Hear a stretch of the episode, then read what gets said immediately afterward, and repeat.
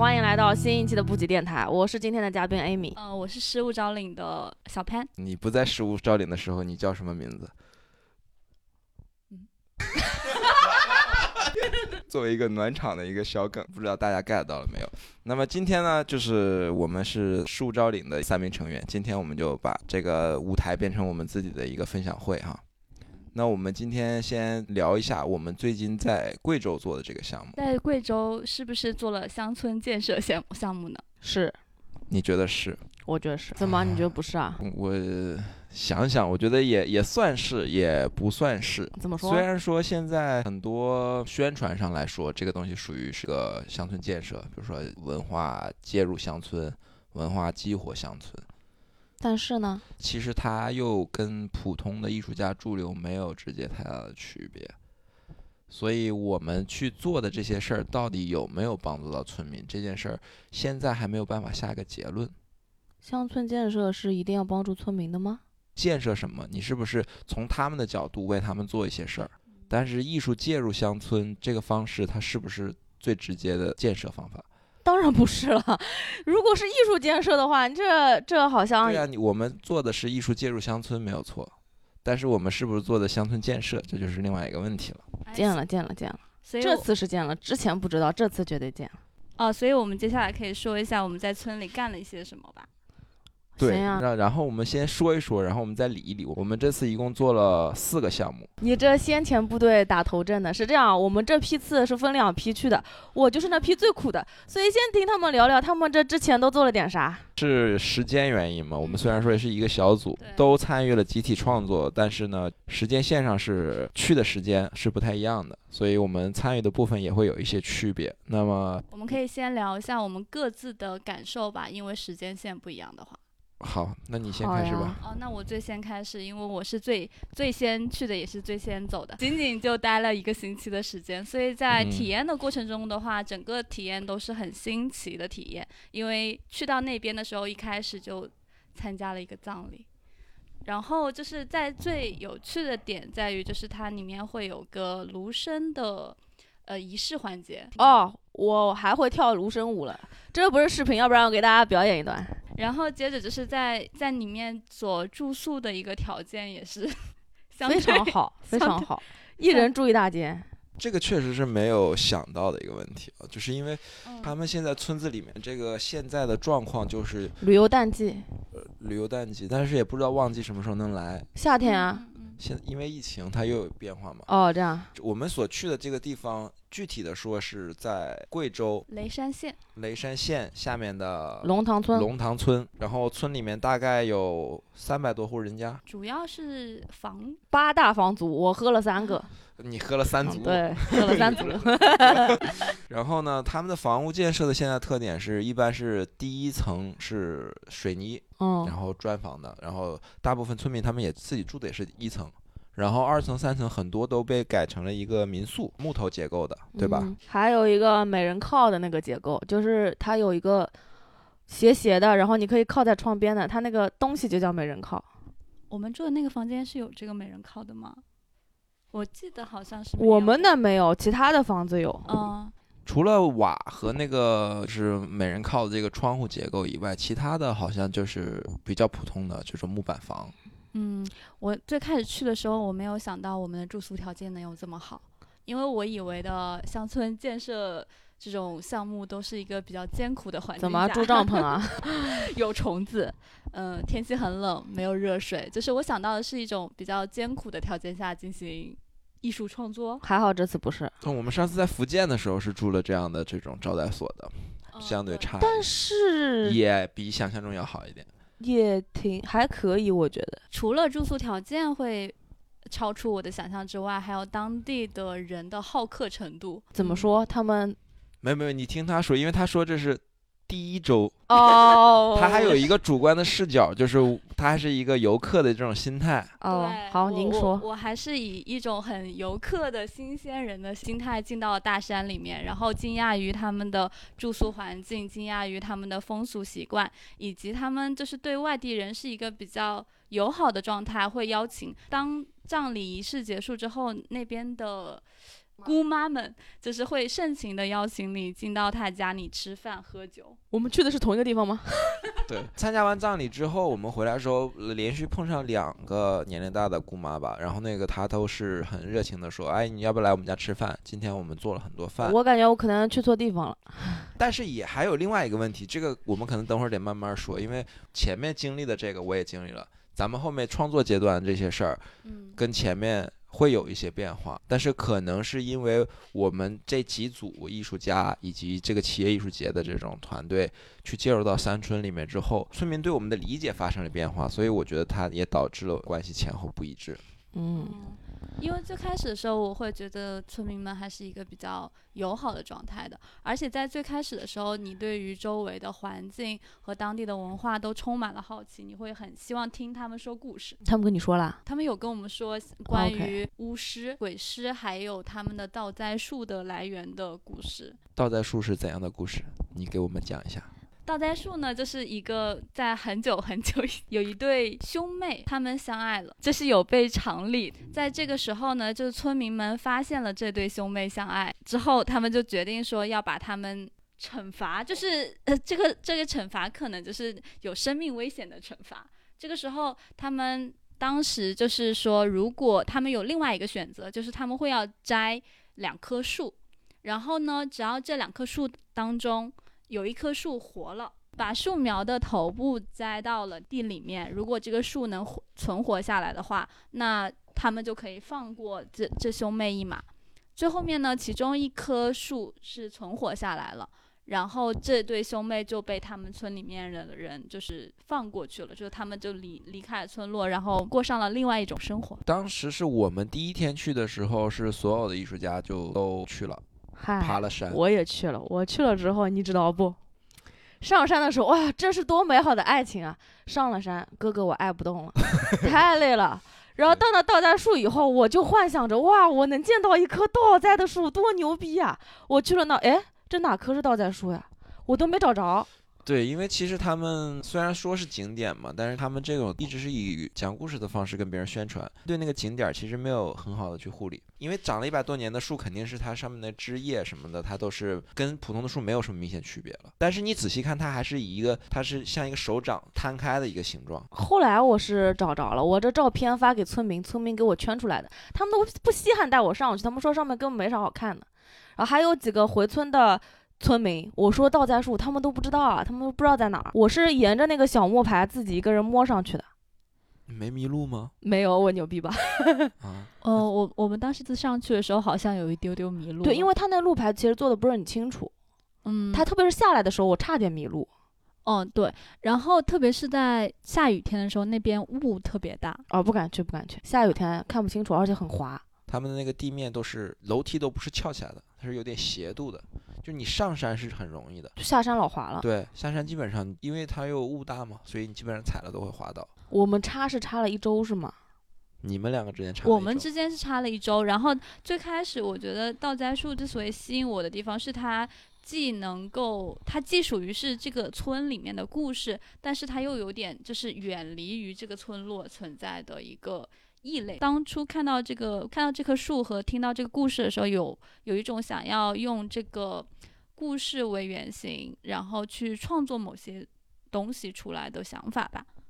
嗯，嗯，因为首先这个故事它本身确实有一点是它是其他村子里面没有的，因为这个确实真实的故事嘛，也做了就是采访嘛，采访了到村长他们，差不多是四代人之前，所以这个事情是真实的。那还蛮浪漫的。在在清朝时期。嗯，但其实这个兄妹也不是说真的亲兄妹，本来我们是觉得说这个东西可能是更另类的，但是他们其实应该是族兄妹，他们其实房族和房族也差很多，但他们的规定就是，就是这个村子里面都不能通婚。对，呃，不光是房现在可以了，因为现在文化跟以前文化比起来，它还相对开放了嘛。现在不可以吧？现在就是不同姓的是可以的。对啊，就是是同性不行，但一个村的是可以嗯嗯，啊。那还是找隔壁村的吧。嗯，大部分的还是会跟隔壁村的然后现在是就是不同姓的就可以通婚，包括哦也有少部分跟汉人通婚的情况了。可以，我问了，行啊。呃，现在是可以汉人、啊汉汉人和苗人通婚的对情况。之前还是比较怕汉人的，包括那个他们那个村长说有一句土语我忘了怎么说了，没学会。他的意思大概意思就是汉汉人来了，快跑呀！就是他他们会就在这个很老的这种苗族里面都会说这句话。哦，我我现在展示合适吗？我学会了一句“不服”是谢谢，我只会这一句。还有这个什么“底都”是烤火啊，“歹都”忘记了一点，仅会的苗语。行，那我们来讲一讲哎，。我们是做做创作的嘛，光聊聊景点了。对，我们接下来讲一讲，就是创作中我们做了哪几件作品吧。我觉得这一切的故事要从龙塘村的起源开始说。为什么这么说？就是龙塘村它有个故事嘛，就说它为什么叫龙塘呢？就是因为有一个什么，具体我忘了，有一个龙蛙，不是有一个猎人也不知道什么，有一个人他去看到了两个东西闪，然后他追过去发现是两条龙，他就一直跟着那两条龙到了一个地方。然后他就后面这个名字就叫龙塘嘛，但这两条龙呢，一条变成了龙，还有一条呢，它其实是一个龙蛙，它就是没有变成龙这里面还涉及到另外一个景点，我没找到的一个景点，就包括我们，啊，我也没去，太远了。距离村子很远，这个就是小潘没有参与的部分。就是我们那时候已经写了一个故事了，是跟结合了他们那个当地的鬼石文化和这个倒栽树的这个故事结合写了一个故事之后，我们去给当地的年轻人讲故事。当时他们听完了之后，他们若有所思哈，其实是一脸懵逼。对，然后说了一个故事，说能不能给我们的龙蛙写个故事？对，所以最开始写的故事是更多的关于那关于倒栽树的一个倒故事栽树的一个故事。我是没有，就是我在但它里面没写倒栽树，妙就妙在这儿，听他说吧。到时候观众可以自己在网上读嘛。啊，就是我们会在下面放出我们的链接啊，大家记得打赏。嗯，因为首先就是我觉得去写故事，已经有的故事没必要再去复述一遍嘛，对吧？那村子里面他们已经有完整的这个故事了，包括他们是大概哪个年份、哪一代人，他们甚至去查名字也能查得到。但是村子里面人也不愿意很多多提。但是为什么他们现在又把这变成一个景点呢？是他们觉得这是他们村子特特别的东西，游客可能会喜欢。包括那上面有一个兄妹亭，你看到了吗？我看到，但是我问村民的话，他们还是觉得这是一件不光彩的事情，对，没有我们这种哇，我觉得好浪漫哦。对对对对，是那个亭子是村长自己找人建的。嚯，村长说他觉得这个东西也是文化符号嘛，他确实是是想是一种反叛的象征。嗯可以去打个卡，所以村长就是自己找找用自己的这种话语权，自己找人去做了这件事儿。其实我觉得还是跟村民集体意志是有一些冲突。我觉得这才是很有趣的地方。言归正传哈，他们给我们讲了个什么故事呢？他们说他们村有一个龙蛙石，那个龙蛙石呢离村子有一定的距离，但是呢那边有瀑布，有小草在山之中。然后呢，他们小时候经常去那里玩。他们玩的时候啊，就发现这个龙蛙身上是有鳞片的。他们呢，就每个小孩都会拿一片鳞片回家，然后回家以后那个鳞片就会不见，就会消失。我们俩当时听的，哎呦妈厉害呀！然后咱俩就想银，银光闪闪。对，然后我们就想去哇，要见一见这传说中的龙蛙石。结果是一只大蛤蟆吗？啊，是这样子的，因为 一个礼拜都下雨，这去不了，去不了。但其实后来有一天早上很早的时候，我自己去找了一下，就是下面基本上是没有路了，就是草。就没找着呗。泥巴，嗯，怎么说呢？不知道找没找没找着，这就是第二个故事，关于龙王石，其实是关于寻找和目标，以及到底我们找的是什么的一个反思。啊，别说太多，剧透了，剧透了。对，哇，我们已经不小心分享了我们第一个项目了呀。最开始构思的是为什么写作呢？我现在个人觉得是，其实它是一方面是整理我们现在已有的东西嘛，已有的就是资料，我们到驻村之后生活的一些感受，以及我们觉得最有趣的点，把这些东西全部整理成一个新的语言。本身这种方法它也可以是一种怎么说呢？像头脑风暴，然后导出一个格式，然后再从这个格式上面再去找一些其他的创作灵感。然后把，一到这个村，这个创作灵感根本停不下来，一下就有了第二个项目。那天这样的，我我看老高在写作，我说咱折腾点啥事儿呢？就想聊一聊嘛。突然我们就瞄到了那有一个小学，但那小学妙就妙在它没有小学生。这个村子就很神秘啊，对吧？就是你这么远的山村里面到底是什么样呢？我觉得大家真的应该去看一看，因为很多反常识的东西出现了。对，这小学他没有小学生，他有的呢是幼儿园的小朋友，对，因为各种原因，他们那个小学搬到县城了嘛。然后我们就想着说，能不能结合一些一开始的起初的想法是结合他们自己的一些纹饰，包括绣片上的图案。但我们走访发现吧，这更有意思的就来了。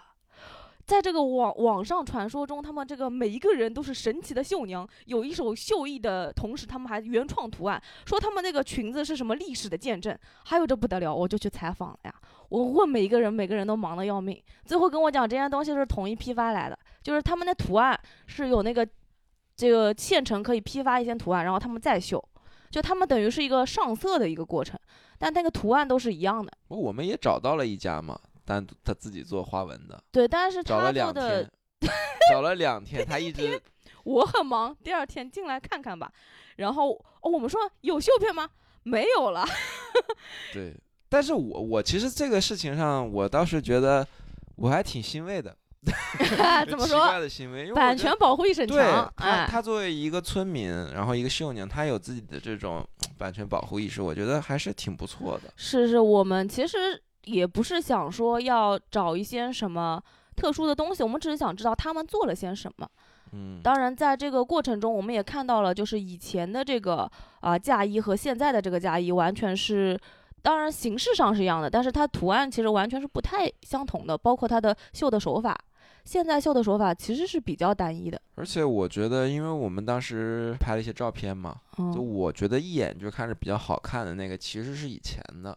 但是他们觉得他们现在这个是比较好。知道那个姐姐跟我说吗？她说我这个衣服是现在最流行的龙的样式，就其实那个样式就是，呃，我们看来它就是就是比较标准化的一些就是图案，但是他们会觉得这是现在最流行的，所以大家都是一样的。对我们的视角还是肯定很不一样，因为他们那边好像从整个西江这边的苗族的人，他们十里八乡都会有一起讨论，就是怎么去发展设计这个花纹。他们有绣娘大赛的，对对其实等于是他们也有一个新的核心的一个标准，嗯，也会有他们自己的什么是时髦的，什么是过时的这些东西。嗯，但是因为最早的时候，他们都是每自己绣自己的，对自己家给自己家自己家老人给自己家小孩子这样绣，所以他们都是很独特的，他不会是那么雷同。但是现在，因为他们绣娘也没时间了，能做这个东西很忙呢没办法养养活自己家庭。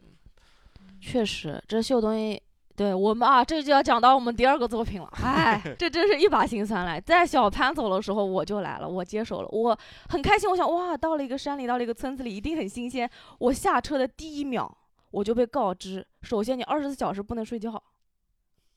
为什么？有一个什么二十四小时共创，这二十四小时共创是咋地啊？就是你过去你还一脸懵逼，你手里就塞一大堆东西，你开始搬运工了哈。你先把这些东西搬到车上，然后他们就说：“，你赶紧回去睡觉吧。”我想咋了？他说：“你今天晚上不能睡了。”那天气有多冷，你知道吗？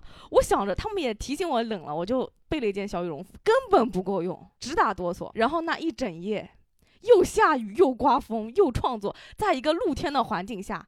呃，这咋了？也生火了，就被烟熏火燎了，然后还扛了竹子，反正那一整夜过得不太踏实。但我回想起来，我觉得还也挺浪漫。就虽然说就是跟村民没起没有没有什么太直接的关系啊。对，村民还是不知道我们在干嘛的。但是你想啊，因为我们那个是二十四小时直播嘛，就是所有的艺术家集体创作，也没有明文规定说不能睡觉，就是因为一直会在线直播嘛，所以一直会有观众，这也是一个很好的体验。也不是吧？但是你去直播的时候，包括我们每次都会有一个人拿着那个相机就是直播嘛，哦，就是我，我女主播本人。还有有时候是蚊子嘛，对吧？嗯，还有时候是当地志愿者，哦，对，哦还有志愿者，对。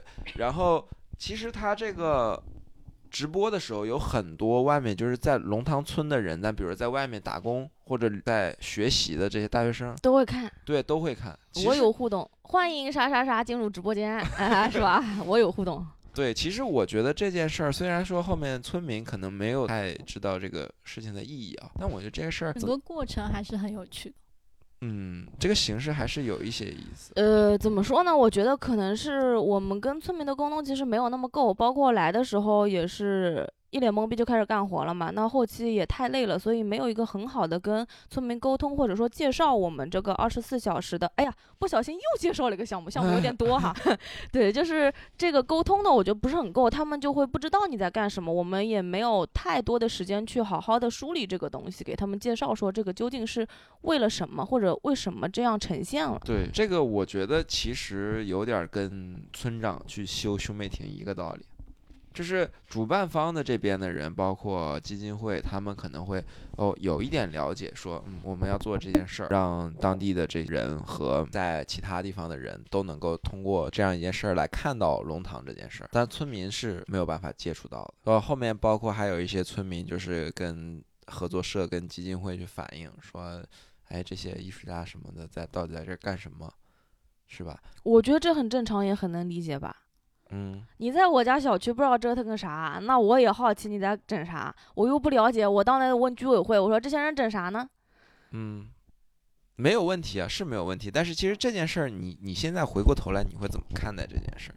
我个人来说，因为我没有一开始就参与这个二十四小时的项目，我参与的是到了以后直直接执行了，也不跟你说这啥，直接开始执行。那我跟村民的反应差不多，这在整啥？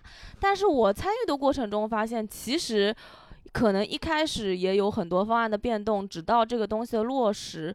这个过程我觉得是挺有意思，但是可能这次没有那么完善的去展现出来。最后我们呈现的是一个，就是大家合作了一个类似于剧场的感觉嘛，对吧？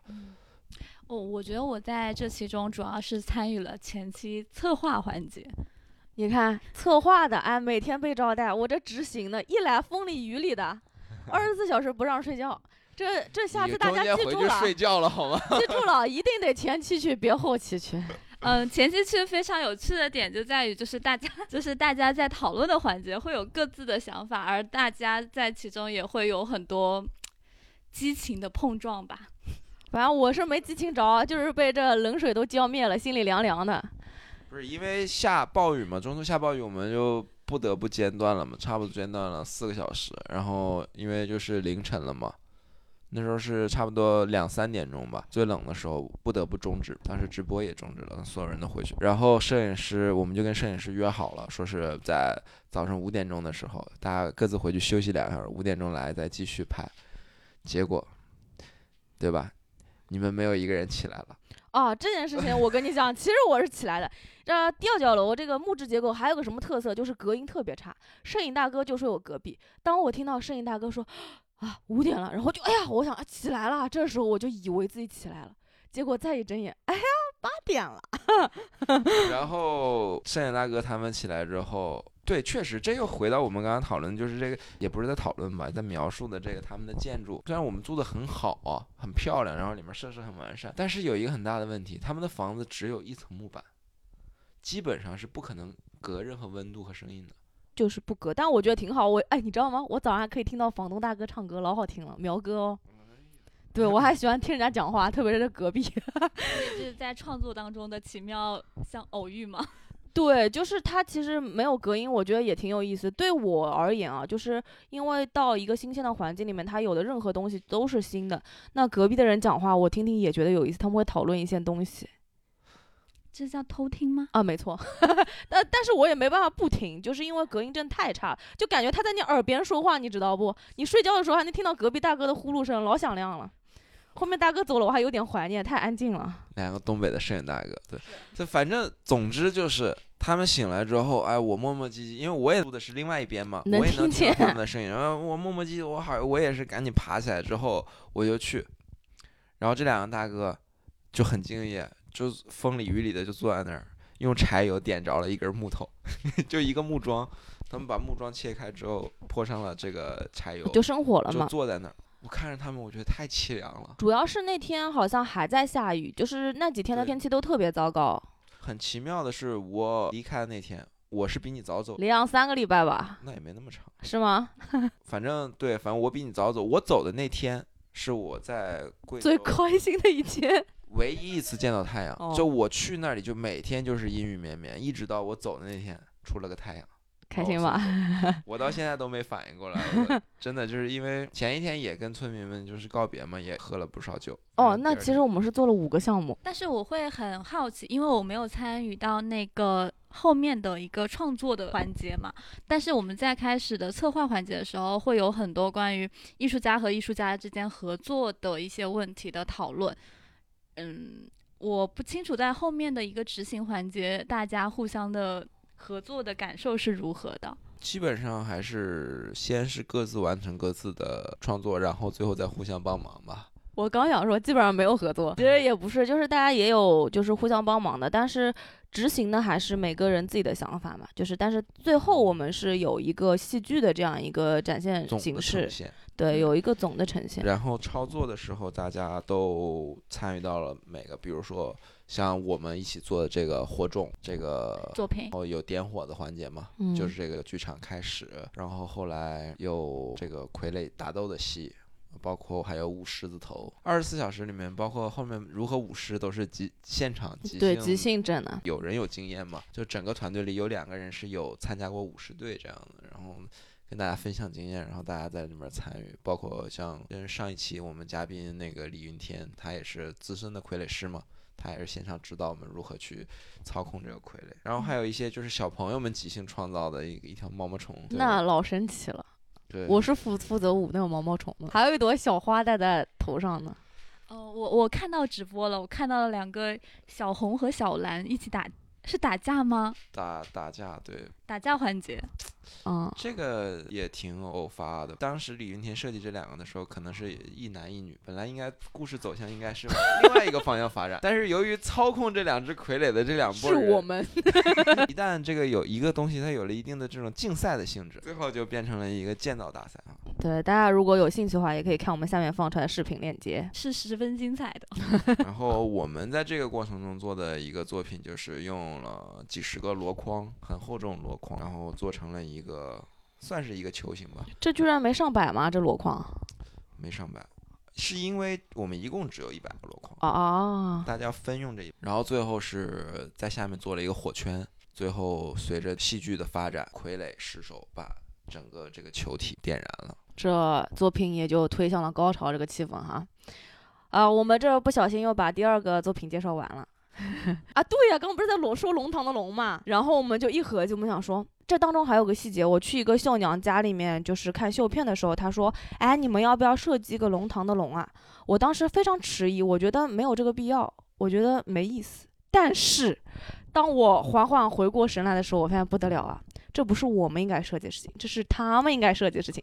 所以我一合计，哎，这小朋友们要不然一起来参与一下吧。然后我们就做了一个，就是呃，怎么说，有一些美育性质的一个项目，公开的参与，说去看看这个龙到底是什么样的。然后之前我是在他们的一些博物馆里面看到，他们有一些水牛龙啊，那些非常奇特的龙。那我们是做了一些。大概的介绍以后，让小朋友自己想象说他们有一些什么样龙的形象。其实我是当时想的是画龙这个想法还是挺好的，因为首先龙长什么样没有人知道，它本来就是一个极端抽象的符号，而且在任何一个文化里面，它都有自己的龙。比如说我们之前做研究的时候，我们也找到那个土耳其的龙，记不记得？蛮帅的，对，然后像像是那种土狗的龙，像是狐狸一样的龙，其实在每个文化里面它都有。苗族他们自己有这个龙蛙嘛，的这个龙蛙的故事里面也是说，这个它的本体可能就是一只蛙，嗯，但是只要它努力，他就可以活成他喜欢的模样。又可以成龙。对的，这个龙蛙最后进化成了龙，然后又就是又进入了一种逍遥自在，最后又亢龙有悔，结果就摔回了这种山谷之间，变成了一只断腿儿的蛤蟆这样的一个故事。所以说，让小朋友以他们。生活在，因为这些小朋友最小的一批啊，他现他们现在就是村子里面最后一批小孩子，他们用他们的眼眼光去看待龙这个事儿，然后再呈现出来，我觉得就是可能会有一些在地性的东西。我比较好奇，就是在就是引呃不是引导吧，就是在就是让小朋友画画的过程当中，你们看到什么让你们很很惊喜的部分？都很惊喜，你根本没法儿引导。这怎么说？就是现场这个混乱程度难以想象。两三个小朋友，我可能是比较跟他们交流比较多，因为很难，小朋友没有在没有一个形象上的参考的东西的时候，其实他们的创作是蛮困难的。你让他们去创作，他们不知道画什么，所以他们一直在寻求指示。但我们不给指示，这就是最有意思的地方。他们最后他们会有一个各自的倾向去做一个他们想象中的东西，但如果那个时候给了很明确的指示，大概率他们就会按照你的指示去做。对，所以我觉得最有意思的地方就是他们可能一开始并不知道在干什么。那个时候，当然为什么说场面很混乱，是因为在场有十几个小朋友，但是只有两个呃作为类似于老师的角色，其实就是分享的艺术家嘛。那场面其实是非常难控制的。比较有趣的是，一开始的时候，大家都属于一种不知道要干嘛，都在等着。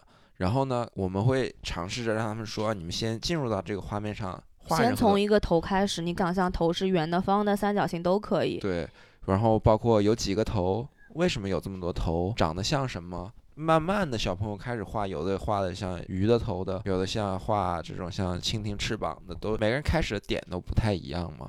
就是一旦开始有人画了。大家也会开始画，然后再接下来的一个环节里面，就是大家都开始画的时候，大家都开始看别人的龙长什么样。最开始的时候，每个人的龙都很不一样，但后面又开始出现了某一种趋同。我有看，我在画里面有看到有长得像树叶的龙，你说是蜻蜓吗？蓝色的。是那个毛毛的那个龙他，画的有点像那个《千与千寻》里面的那个无面人的那种感觉。就是那个毛毛龙是吧？嗯，蓝哦色的那个，它最后它的尾巴是开口的，像一只喇叭裤一样。我最喜欢是那个汽车龙，因为它就是突破了我的想象。他说是一个汽车变成的龙，我觉得那个是我觉得个人觉得比较有意思的。因为一其他小朋友想的都是动物嘛，对，只有他想的是汽车，就哇有趣。但是因为这个小朋友画汽车龙，就他不被其他小朋友的想法接纳。对，因为他跟大家太不一样了，所以大家会嘲笑他，导致他最后没有真的怎么说发挥出来吧？我觉得对他把那个画面毁掉了，其实是。他就涂掉了嘛。所以我最后面没有看到这只龙。然后看到了，，必须看到，所有小朋友的画面都要经你审核。后面他被自己随便弄好像也是别人一起涂的吧，我也搞不清楚，反正。嗯，那所以大家可以找一下哪个是汽车龙，在我们的文章里面。然后我比较留意的一个小朋友是他有一个严重的自闭的一个状态。小朋友说他是外边来的嘛，哦，然后他的那个他说的土语跟其他小朋友讲的土语啊不一样。就，是崇明话跟市区话。然后他就也是有一点被被排挤的一个状态，所以这个小朋友到了小学里面是不跟其他任何人交流的，包括就是我们最后面拍大合照，他无论如何不拍照，最后就是那我高老师强行搂过他拍了一张照片。没有，我经过他同意的嘛。一开始注意的是先注意到他的画，他画的画我觉得还挺有这种，就是怎么说呢，就是这挺调侃的，但是他挺有那种艺术家很有天赋的艺术家那种感觉。他画的就是那种有点，其他小朋友都在脑子里有一个印象，然后就画那个，那他好像就画的是一种感方块的、几何的，就很很冷抽，你知道吗？我就说，我就想，我说这孩子怎么能这样画呢？我就去问他，我说你这画的是龙吗？你这哪个地方是龙的眼睛呢？他不跟我说话，他看看我，然后他也不说话。然后其他小朋友就都说说他是哑巴，他不会说话的。但其实他是会说话，因为后来我们让他去拍照的时候，他反应很大，他说的也是类似于不吧，但是也是方言嘛，也听不懂。到最后，我是跟他说，我说那你能不能拿着这个画给你拍张照？他也说不，就跟他说，我说那我觉得你这个画的非常好，要不然我们一起拿着它拍张照吧。最后他就点了点，在大家都走了之后，单独我们两个合了一张照。在这个阶段，他在关怀个别小朋友的阶段，我也被小朋友团团围住。但是我们的关注点有点不太一样。呃，高老师可能是从画面本身出发，我更关心的呢是小朋友这个画里面的故事。我就对吧，要求这个小朋友一个个一个给我讲故事。我说你这画的这个龙有什么故事呢？然后。让我惊喜的不得了，有些龙啊，它天上飞；有些龙啊，地里钻，那不是最神奇的。最神奇的是，有个小朋友的龙它是吃白菜的，我就老惊喜了。然后刚好有一个梗，就是他们有一句话叫做“西江出美女，龙塘出白菜”。就我不知道是不是受这个影响，但是他能说出他的龙是吃白菜这件事情，让我非常惊喜。主要是我们做完这个项目之后，我其实没想着要给小朋友办个展览。哦，对，就是龙塘美术馆的，别急啊，我们一个个来，项目太多。就做完这个龙之后，我们这首先聊一聊，我们想做，真的想做一条龙出来。像这些小孩子，他们真正在这个地方去生活、成长，然后他们有自己对龙的理解。如果这条龙能够出现在那儿，而且其中有一部分他们自己还能够认得到，说哦，我这翅膀是我画的，或者这个眼睛是我画的，那可能他会心里面能够有一些东西被种下去。你听听这冲动了哈，就这一冲动，我在那儿耗了一个月。我们这第一天做，从早上八点做到凌晨四点，还要接受一些老艺术家的关怀和一些村民的质问，然后。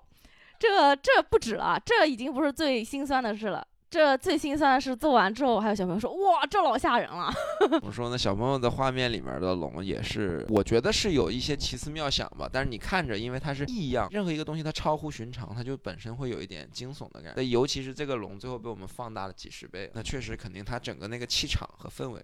是会不一样的。然后这个作品，我们为什么后面加入了一个灯光的元素，也是因为有一天喝酒的时候，其中有一个村民说，他说龙塘的晚上总觉得缺些什么。我说，哎呀，我说那要有光，那就给它整亮了。这一下又冲动了，为了这冲动。就又就把这时间整上了。创作这个东西，我们先要到一个地方去采风，要驻留，要去发挥自己的想法。这个事儿，我觉得本身它才更有价值吧。如果说我们带了一个已经有的想法再去创作，那么其实往往并不是从当地的土壤里面长出来。但是如果完全在这里面产生了一个想法，你就想把它实践出来，其实它是一个对于自己的这种劳动力。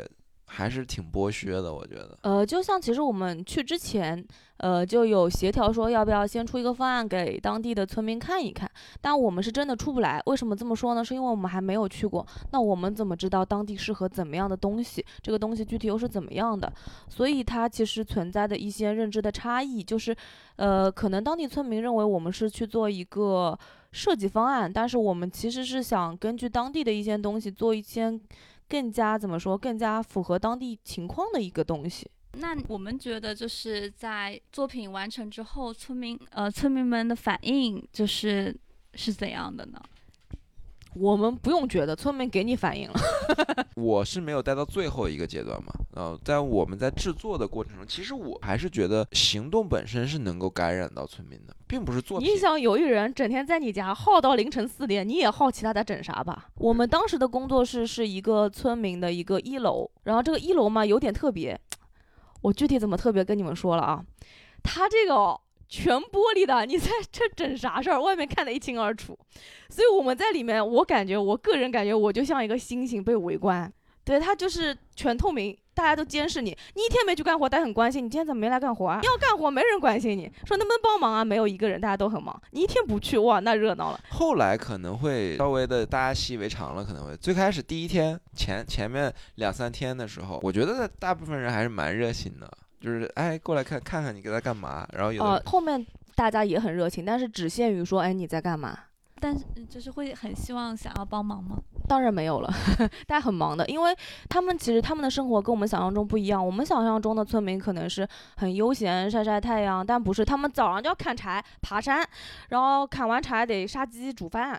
然后人家还有一份工要这个挖地什么通水道，就是他们的忙真的是想象于我们之外的。他们下了班之后就要立马去烧晚饭了，要照顾老人吧。然后烧了晚饭之后得收拾吧，就是他们这一天连轴转，我觉得是真的是忙碌到真是超乎想象。收拾完了还得喝酒吧，这才是关键嘛。因为 天冷嘛，对吧？是村村民每家对我们说苗家每家都有自己酿的米酒。而且家家味道还不一样，一喝就知道是谁家的酒，这个我觉得也是挺厉害的。嗯，有些酒喝起来很糊。村里面这样的冷，你晚上不喝点酒，你真的是睡不着觉。就是他们其实喝酒可能是一个比较有，就是比较习惯的一个事情，但是对于我来说，其实一开始还是挺不习惯，就是每天都要喝酒的话，而且他们的喝酒其实也是招待你的一种方式，就是他们以为他们在陪我酒，我觉得我在陪他们酒，到底谁在陪谁酒？就是每天就是一睁眼一闭眼，第二天。所以我们在以喝酒的方式介入乡村 乡村吗？呃，就是我觉得它是一个很好的社交方式。对于这样一个项目来说的话，因为其实你白天很难见着他们，他们很忙。你唯一可以跟他们交流的时候，只有在晚上喝酒的时候。而且村民是跟你喝完酒之后才能够跟你更亲近一点。包括我们之前在其他地方，对吧？比如说福建。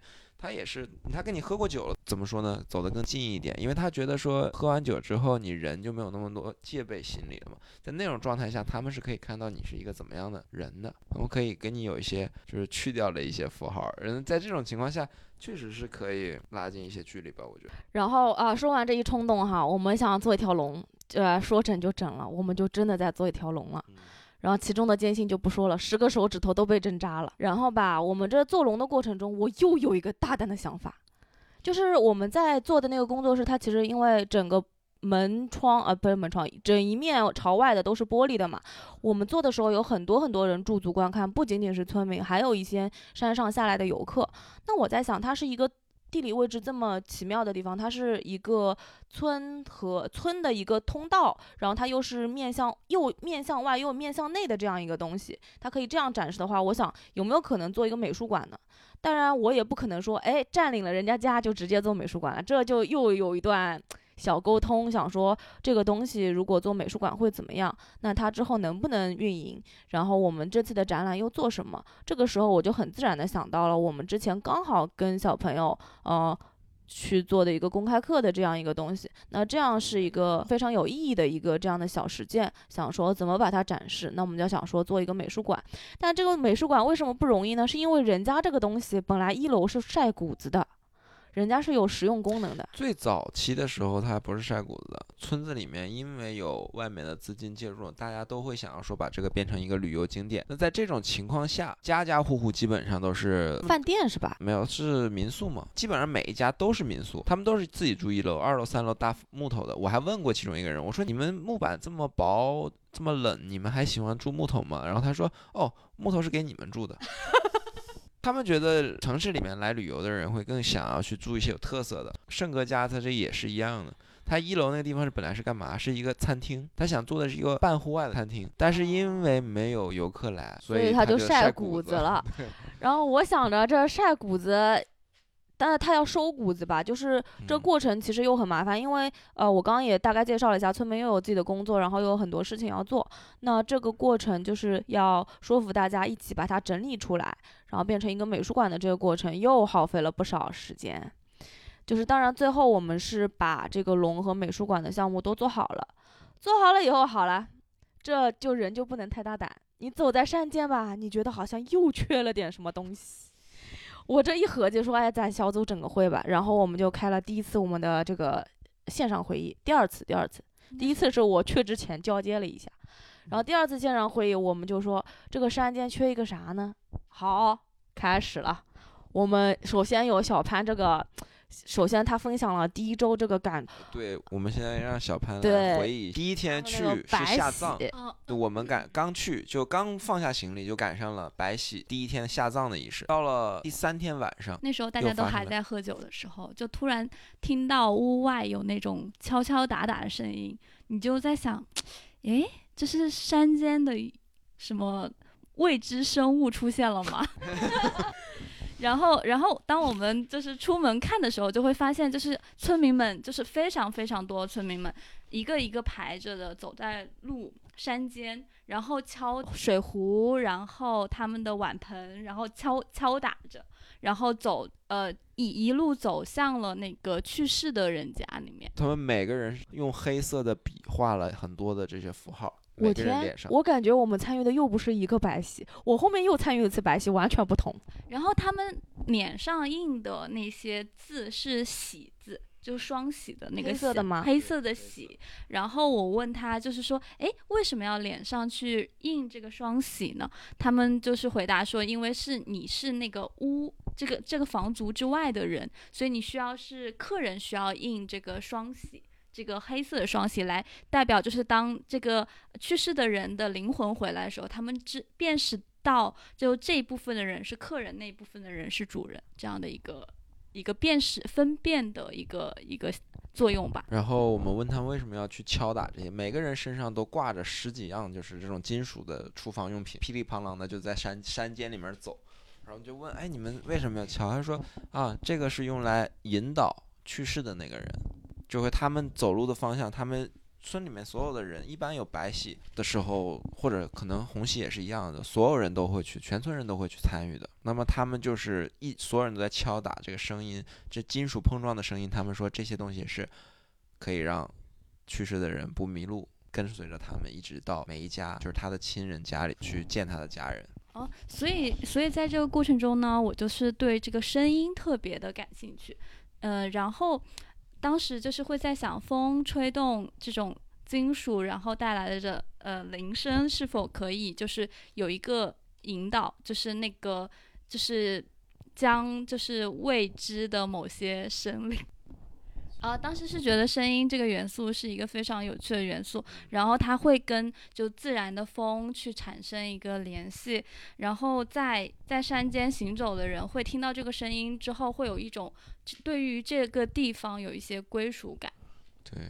包括后来，也就是说，像陈梦洁就是讲的，说山间可能也需要一些漂浮的、动态的东西。哦，这个东西我想起来了，是我们那天走在山里，我说缺点什么，然后我们转眼就看见旁边有个红色的垃圾袋，老亮眼了。我非常无知，我就问这个垃圾袋干啥的，然后大家就回复我这是赶鸟用的。我当时想着，如果有一个更美观的东西，它又有相同的作用，它会不会更好呢？所以我们就想说，做一个风旗这样的形式，在其中又加入了这个吹具声音的元素。但是我们把它就不可能你给掉勺子吧，是吧？就掉了那个小铃铛，就是让它又有一个声音的这样一元素。对，我们一共做了十七个。对，就是根据小朋友做的每一个龙，我们再加上一些我们自己的小的设计，把它变成一个风旗。对，风向旗。对。就很多人可能会觉得这个是是鲤鱼旗啊。啊，鲤鱼其实像一根线上挂很多鱼嘴巴，风一吹就灌进去了。但风向旗其实它是前面有一根线，然后拉着一个口，所以风朝哪个边吹，那个风向旗就指向哪边。所以它会更有方向性。对，包括最后在总结的那个文字里面写到了嘛，它是有一定的指导作用，再加上结合了就是晚辈们引导先祖的走向的这个，反而去做了一个结合。现在我们回顾一下，我们先是啊，要插播一个那啥啊。我们自以为这是可以赶鸟的，但是万万没想到，我们插的那块田根本就不种那些稻谷，那是养鱼的。但是我们这个可以移动，当村民需要他们的时候，他们可以移动到他们相应的位置呃，其实是这样子，就是我在执行的过程中，其实这件事情执行起来是非常困难的。原因是因为那些稻田，如果他们真的要耕作的话，路这么窄，这些旗帜是比较影响他们的走路的。那么我要沟通的是哪一些田可以说插这些旗。就是不需要耕种的田。不不不不，我我们当时最初的想法还是说它可以有一个赶鸟的作用嘛。但是我们沟通下来，最后就是可以使用的这三块田，呃，基本上都是养鱼的。嗯，是这样子。因为如果考虑到他们要真的去耕种它的话，是需要把它再拔掉的。嗯。所以这也就是一些我们美好的想法和现实他们要操作起来的，嗯，一些功能上的一些差异吧。但我觉得这里面也可以这样去想嘛，你把一些。新鲜的东西带到那边了，然后跟当地的环境发生一个结合，以后它再可能会长出什么样的瓜，长什么样的果，我觉得我们也没有必要去过多干预。可能会有很多很多年以后，他们如果他们再有一些类似于艺术节之类的，可能再发出一些通告的时候，我们才可以看到现在的东西在那个时候又变成了什么。好，我们现在回顾一下，我们第一个做了火种，然后做了一条龙，然后做了一个美术馆，然后做了。声音引导他们先祖回来看他们的小朋友、小小小娃娃的棋。嗯，还写了故事。还写了故事。我们一共做了五个项目。在这短短的一个月，真的经历了太多。嗯，对，这创作的环节我们是大概这样，但是整个过程中，其实小朋友们的绘画的这个过程以及他们做的作品，其实变成了最主要的材料嘛。所以他们也等于是直接的参与到了创作里。所以再去进行就是就是调整他们的图像的时候，就是会有在考虑，就是如何在保留他们作品就是原始的那个味道的同时呢，又又让它更加突出。所以就每次在选颜色啊，然后做构图的时候，有一些考虑在在里面吧。就是我们创作的环话题，我们就先聊到这儿。但是我们现在需要聊一个问题，就是你们觉得咱们这些做的事儿，有没有起到一个乡村建设的作用？以及就是说乡村建设或者文化介入乡村，呃，文化激活乡村这么多遍地开花的这种项目啊，就是啊，这一个问题啊，能不能慢点啊？第一个问题是啥来着？有没有建设乡村？嗯。有没有介入？介入是肯定介入了，这是这一点我们是可以肯定的。嗯，这种物质上的建设好像是没有没有吧，就是更多的是教育和思想上的一些一些改。我觉得物质上有一点，其他根本没得。怎么说？就是我们至少是制造制造了一个景观嘛，不管是呃反响怎么样，可能有些人非常喜欢，觉得它是一个打卡点，或者非常神奇；有些人觉得是个作品，有些人觉得不咋地。但是，他肯定是建参与建设了。我觉得首先是我们这一组项目体量都比较大，所以基本上每个环节都有村民介入，从制作到安装上都有。都有大量的村民，你看小朋友们就参介入了十七个，对吧？还有志愿者，还有几个主要帮我们的，对吧？年轻力壮的哥小哥哥们，可以可以，那就介入了吧。那他们看到之后，就是会有什么样的反应呢？就是你在现场的时候有观察到吗？我最多观察的是小朋友，小朋友可高兴了。我说现在大家去找自己的画，然后不不不不，他们就跑过去了，然后就摇那旗帜。就是我觉得，嗯，更多的是跟小朋友的沟通过程中，觉得他们是真的欣赏、喜欢自己的作品，这点非常重要。因为我一直留意到，他们一开始其实对自己的作品是很不自信的，他们自己觉得好像啊，我在画龙吗？但其实不是的，这就是他们心目中的龙。所以我其实非常欣慰的是，他们最后给自己的作品献小红花啊什么，就是他们是真心的觉得自己作品非常好。他们会给其他人介绍他们自己的龙吗？会啊，我们直播的时候你没看啊？你回去补。对，所以。所以，我其实觉得，在这个层面上来讲，还是有起到了一些美育的作用吧。就是小朋友会说，这是我画的龙，但我们也都知道，他们画的不是传统的龙。现在满族的这个龙图腾的符号已经成为了一个龙的标准，但这件事儿其实是可以不是这样，对吧？所以，当这些小朋友开始意识到自己画的龙是这样，然后他还会很骄傲的把自己画的龙给别人去讲，说：“哎，告诉别人这为什么是条龙。”我觉得其实。能够影响到他们对于一些固定符号的一些在思考，就是因为他们还是很小的孩子，这些思维可能就会伴随他们成长很久。我觉得不用想这么多，他们挺高兴就行了。就是我们臆想他们获得什么这件事情，让我觉得特好笑。就是我觉得他们现在挺高兴，我就已经挺满足了。但是至少他知道了，说我龙不一定是那样的。对。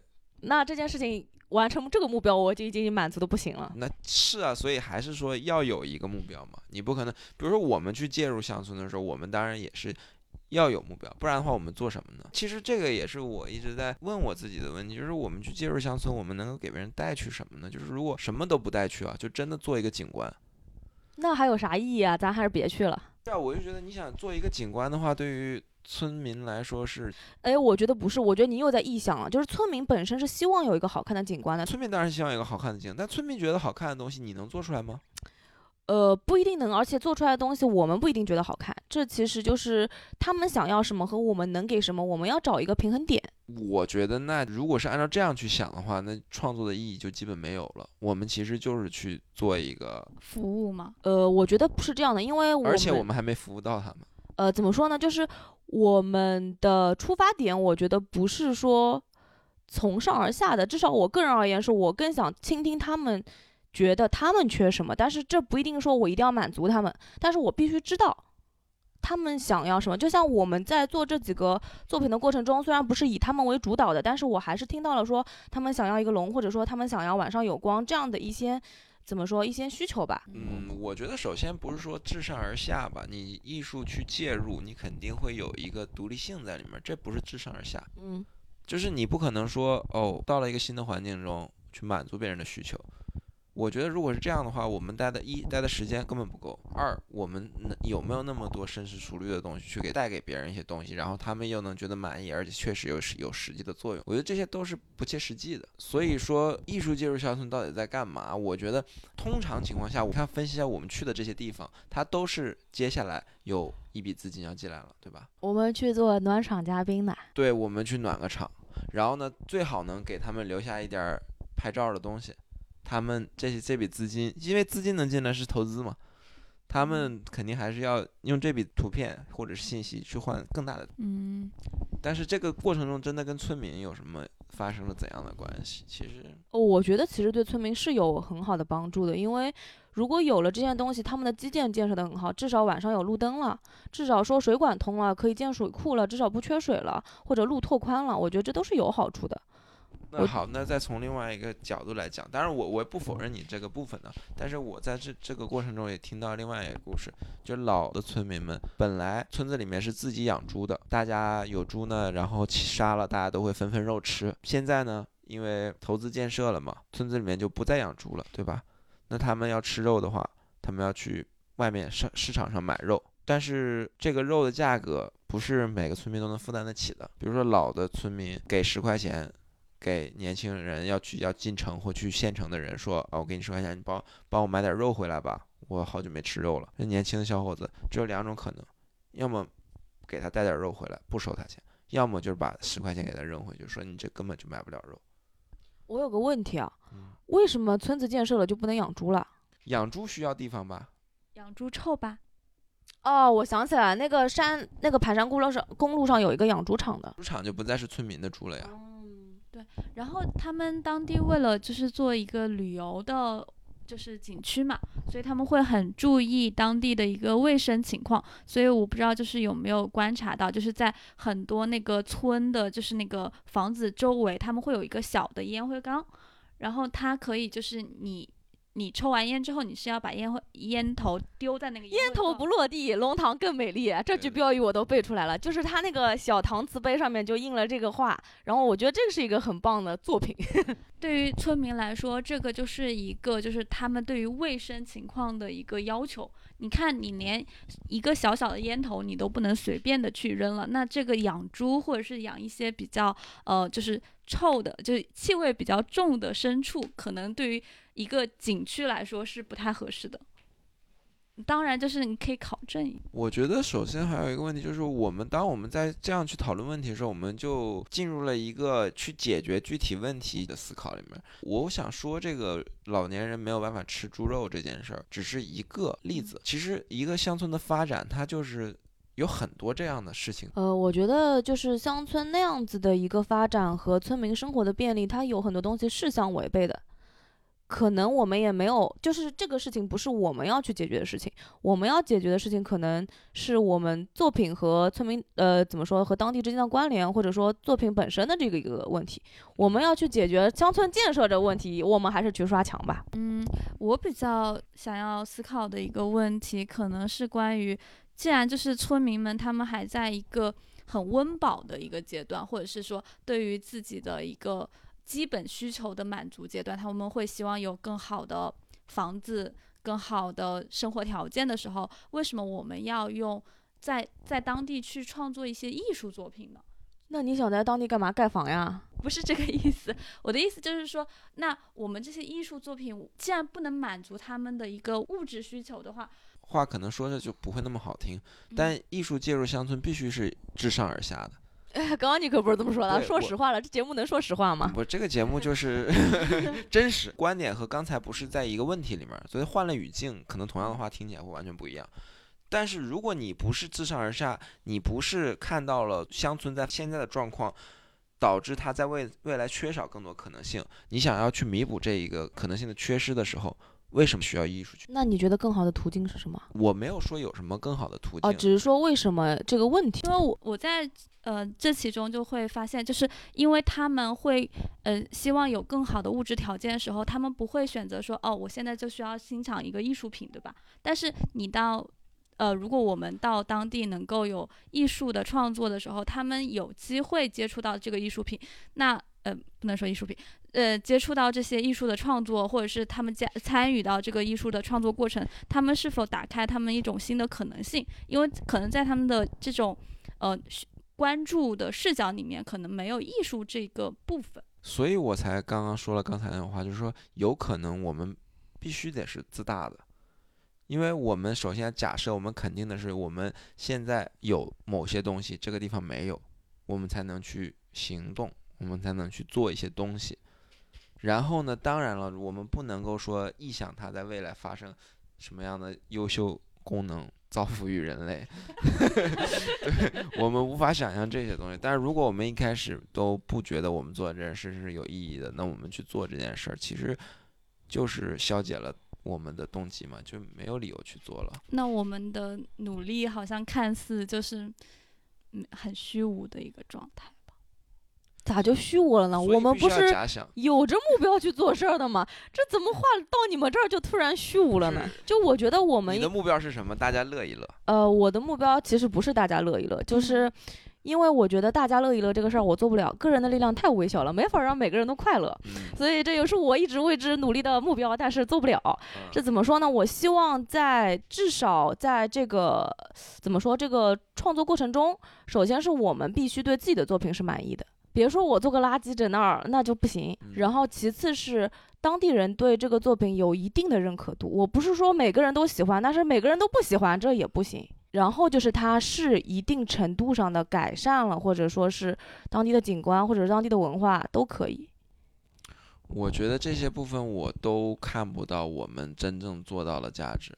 但我我唯一就想说，就是包括我们做了几次都是超额完成，对吧？比如说我们可能做一个作品，那我们比如可能做了五个作品，或者一个作品做了超大分这。群艺术家疯了，贴钱贴时间做作品，大家还得不到好评，老惨了。我觉得就是就你刚刚说的这一系列的这些事儿，是我觉得唯一乡村建设、艺术介入乡村唯一的作用，就是别人会看这些人为什么会为一件我们看起来没有价值的事儿这么拼，他们才能够思考。至至于我们，他们真的会思考这件事儿吗？当然会思考。比如说文杰、文远生跟咱们喝酒的时候是那样喝，后来就变成哎呀很亲密的招待，说哎来喝酒来喝酒，我今天杀个三黄鸡，他会觉得说你是很虽然我不知道你在干嘛，但是你但是你挺认真的，你他妈这么卖力了，你这么拼，你到底图啥？他很他可能也回答不了这个问题，但他很本能的就是我想请你到我家做客，我今天要杀一个三杀个三黄鸡，你看三黄鸡也不是每个村子里都有的，哦，这不是么厉害啊！不是不是村里每家人都有，文远生家条件不错。这节目到底能播吗？对我而言，我目前发现的意义绝对不是作品，而是创作的这个过程。小潘，那对你而言呢？我觉得整整个就是为什么会希望参加这种嗯介入的这种艺术介入乡村的这样的一个项目，是会希望能够在这个过程中，就是大家能呃就是当地的人或者是我能够看到他们很不一样的地方，我能够呃。嗯，能够吸取到一些就是创作的材料之外，就是他们也会通过我们的一个呃介入，能够看到了另外一个呃视角吧，就给他们，不能说呃，给他们我觉得其实的很多事情都是互相的，在嗯我们其实我们就像我之前去参加很多乡村教育的项目一样，一开始我觉得我是去教他们的，最后发现我都被他们教的好好的。有的时候我们会讨论说，哦，一个艺术家，当然在这个里面就是有两个，又又出现两个问题，比如说我们出席，我们其实每次是没有艺术家费用的哈，嗯。我们是只有一个项目的材料费用，然后我们嗯。去做这件事情，然后他给我们提供交通、吃和喝，嗯，对吧？其实我觉得怎么你们怎么看待这件事情？其实我就觉得这其实就是免费旅游嘛，而且做个作品我也挺高兴的。本来我也是这样看的，直到参加了这次项目，我觉得旅游旅不得，这对体力和脑力的消耗简直是比你要上一个班要付出的东西多太多了。是，早上带孩子，晚上陪酒，等村民回家还得做作品，对，这日子真没法过。但是我就现在退出。对刘震已经觊觎你的位置很久了。原地解散。但就我是每次做这些东西的时候，包括最早我们在练堂做的时候，那个插插麦子的时候，我觉得 这不是麦的芦苇，啊，芦苇对，就是如果去只有去做这件事儿，你才能够感动到别人的话，那这件事儿就得做，因为我觉得我我我是这么理解的，我觉得这个是其实是在娱乐我自己，就是通过消耗自己来达到一个内在的欲望的满足，让我觉得自己充实了，对，所以他还又回到了一种就是去相见这件事儿其实是自嗨的一个行为。我觉得我不否认有这样的成分，但是就我个人而言，其实我很想说跟不管说是地方啊还是人去建立一个更深一点的沟通吧。我不说我能带给他们什么东西，但是是希望，嗯、有一个互相的东西。发生了哦。关于没有艺术家这种费用这件事情，我也很脑门疼。我这一个月我又不能工作，对吧？当地人还问我，他说在这儿好吃好喝不好吗？我说好呀，就是没钱。最后那个就是回来的车票，我得得问朋友借钱我才能回来，因为他是先得看那个，先得看那个发票才能报销，你知道吧？这日子过得老惨了。对，这是一个现实层面上的问题。的确，就是他会打打断你工，就是工作的这个计划。你零收入没工作，辛辛苦苦做艺术，最后人家问你干啥，你都不好意思跟人家分享。我朋友都以为我去支教了，不知道我在整啥呢。你也支教了呀？你做了一个综合综合项目。一套行可以，对吧？但在村，我刚刚说这个话呢，当然不是一个全面视角。你想，如果在村民的视角里面，他会怎么看你？我们觉得一万块钱可能没那么多，但对于一个村子来说，很多人可能他们一年的收入就几千块钱，然后他们好几万的钱来做这么个艺术节，还得每天至少得给你杀个鸡吧，要不没肉吃啊。但是怎么说？我觉得这个东西你就是不能完全以他们的视角去衡量，因为一万块钱其实放在这里根本什么都干不了。是的，就是我们现在随便想去稍微做点事情，每一个项目都是几十万起的。嗯，那我们已经是在一个高强度的工作下拿着呃一个材料费或者说是一些其他的补贴去做这个事情，但是当地也没有什么好评。呃，我们，我至少我个人觉得我还做还行哈。那可能对于其他的影响方面来说也不是很大。呃，做这个东西的意义到底是什么？我觉得每个人心中都有自己的答案。我们不是要去说一定要寻找一个共同点，但是目前来看，我觉得在他们现在的状态下，这件事情还是非常有意义的。你觉得村民们也会觉得非常有意义？村民不村民我是不知道了。小朋友高兴，然后他们。对自己有一个很自信的认可，我觉得这是我觉得非常好的事情。所以你觉得你帮助他们建立了一定的村民的这些小朋友的这些什么文化自信、身身份认知？呃，我可能没有想这么多，我就觉得他们如果有一个东西是让自己觉得骄傲的，这件事情本身是我非常满意的。我觉得关于工资的问题的话，农民工讨债时间到了。嗯，对，这钱你看我们找谁要？对于当地村民来说，他们会觉得，哎，这一帮艺术家们又好吃又好喝的，还在这里就是啊，不知道干啥，还给他们钱，哇，这日子过的。嗯，对，然后而且就是他们会好奇，就是说，哎，你们的作品看起来。可能大部分人会觉得其实还就是他们会觉得挺挺美，然后但是他们也会觉得说，哎，自己也能做出来，那为什么他要花这么多的高昂的价格去付给艺术家呢？这跟我们就是你带一个不学艺术的朋友看展一样，他都说，哎，这我能画，那我也能画，这我能做，那也能做，那你做呀，你倒是做呀，你做了我倒贴给你钱好了。不是，就算他能真能做出来，是吧？但是这是另外一回事儿，他会问这个问题，就证明他应该交这个学费。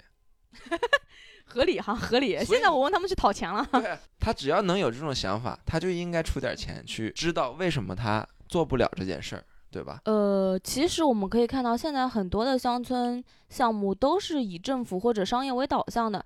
在咱们村这个，我觉得已经非常好了，是村里的自己人想办一个自己的艺术节，所以大家怎么说合资或者说是村里的一部分钱去做这个项目，我觉得已经是一件非常好的，因为它是一个自发的事情了。这就是另外一个话题了，而且又深了，因为又深了。所谓的这个节目也太深了。嗯，他他说的是说是村子自发有的，但是其实我们也知道背后有各种的推手嘛，让他们做了这个决定。那最后我们就再问最后一个问题，就是我们在创作中碰到的。一个小姐姐说：“这条鱼三千块呀！”这件啊是，就是我们其实他们要求每一笔账都需要有发票才可以报销，那但是不是每个东西都可以报账的，所以我们有一些发票就是呃我们定制了一个手工的鱼灯，它其实不需要一条鱼就三百啊三千块，但是我们为了平衡一些呃人工上的支出以及其他无法报销的材料，所以只能开一个比较高的一个发票的价格。而而可能在他们认知里面，就是材料费是多少，就是一个材料费的一个报销的情况。对，但是其实很多东西买的很多东西是没有办法开发票的，所以我们的账其实不是说每一笔都是对应固定价格这样一个操作方式，以及包括工人的劳动费、裁缝费用。所以在参加这些艺术建嗯艺术介入的乡村建设项目中，就是这种报销的问题也是非常让我们头疼的，因为它并它会让整个的创作过程变得在尾声会变得比较的繁琐。因为你在过程中，你不仅仅是想着自己的一些想法，或者是一些跟当地人怎么用作品产生连接，还要想着说，嗯，在这个过程当中，我要花多少材料，这些材料有哪些费用，然后我要去一一的报账，然后这个属于这种，呃，什么记账的环节，就会让整个过程时间线会比较变得比较零碎。但怎么说呢？就你不参加乡村项目，你还是得做这件事情。任何一个项目，你都得有这样一个流程去兑现你这个所花销的东西。所以我觉得这不是这个项目特定的，但是这个项目比较让人头疼的这个问题，就是说每一笔账不光要有发票，还要有收据的对应这个事情。嗯，我会觉得这是一个，呃。记账，或者是有那个，就是有一些记账的专业人士可以帮忙解决的问题吧。嗯，好，那我们今天缺个财务啊，招一个财务。嗯，叔让你缺个财务。对，然后没有工资付，因为我们的工资也不知道找谁要。来，我来唱一个感谢名单哈。首先感谢我们三个自己，唱一下小朋友的名单。呃，非常感谢他们参与我们这次的创作：潘瑞林、文宇思聪、文诗慧、文诗雨、文诗源、顾佳丽、文志宇、文思莹、文顺和、文新宇、文艺凡、文艺、文小花、文博、吴雨舒、文夏林。然后，呃，非常感谢参与我们这次安装以及在呃工作中帮助我们的村民：文远胜、文杰、文成者、文生龙、文生刚、李小英、文新仁、文帅。文采、文斌、文远元、朱德忠、吴正生，然后非常感谢基金会以及艺术节的呃工作人员，包括当地的志愿者，呃徐小林、柏林影、冯婉文、杨小薇、罗一璇、李淑慧、吕伟，然后还有一些在过程中帮助我们的小朋友，人生子书、熊猫勇。嗯，谢谢大家听我们在这里闲聊。其实这就是我们小组成员自己每次参加完项目一个内部讨论环节的该有的内容。谢谢大家的时间，你们也花费了时间。那最后再跟观众们说两句吧。再见。可以吧？呃，谢谢大家收听。